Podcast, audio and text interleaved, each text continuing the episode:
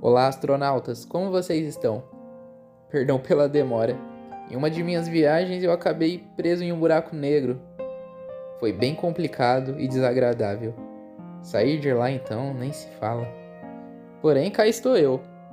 E hoje vamos falar sobre a relação estreita entre amor e ódio astronautas.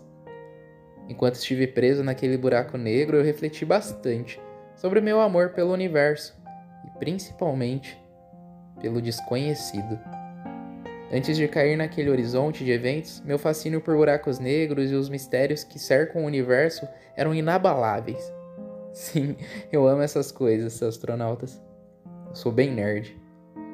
Mas, após cair, atravessar o horizonte de eventos e ficar preso, havia apenas escuridão, frio, solidão, medo. Depois de perder a noção de tempo e espaço naquele lugar inóspito, comecei a perder as esperanças. E com isso, odiei com todas as minhas forças aquele lugar que me encontrava preso. Mas, astronautas, como eu poderia naquele momento odiar algo que eu amava tanto?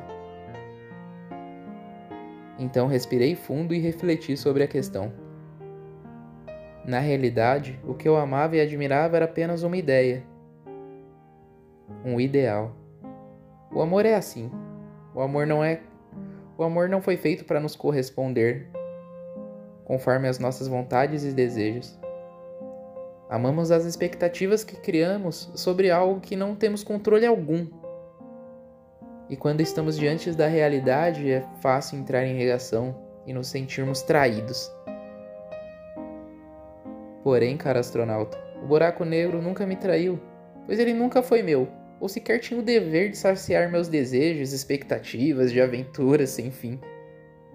E é assim, cada um de nós é um universo com sonhos, desejos, sentimentos e constantemente criamos ilusões que fecham nossos olhos para a realidade nua e crua, astronautas. Não podemos controlar os desejos, sonhos, sentimentos alheios. Porém, astronautas, podemos controlar nossos anseios e expectativas. Assim, quando estivermos sonhando bem alto, voando, com sério risco de cair e se machucar e entrar no desespero, é importante entender, astronautas, que não temos o controle do universo. Já me decepcionei, astronautas, mas hoje entendo que o buraco negro não tem culpa algum de ser devastador. É a natureza dele. E as pessoas são assim, elas são o que são. E no caso do buraco negro, eu vou ficar bem longe dessa vez. No nosso imaginativo, criamos apenas a pessoa ideal que queremos que aquela pessoa seja para nós. E quando eu entendi isso, finalmente eu escapei daquele lugar, daquele buraco negro desesperador. Bom, astronautas, viva o amor, viva a ciência. A gente se vê muito em breve. Eu vou sentir a falta de todos vocês. Mas quem sabe a gente se encontra vagando pelo universo, passeando entre as estrelas. Tchau, tchau e até a próxima.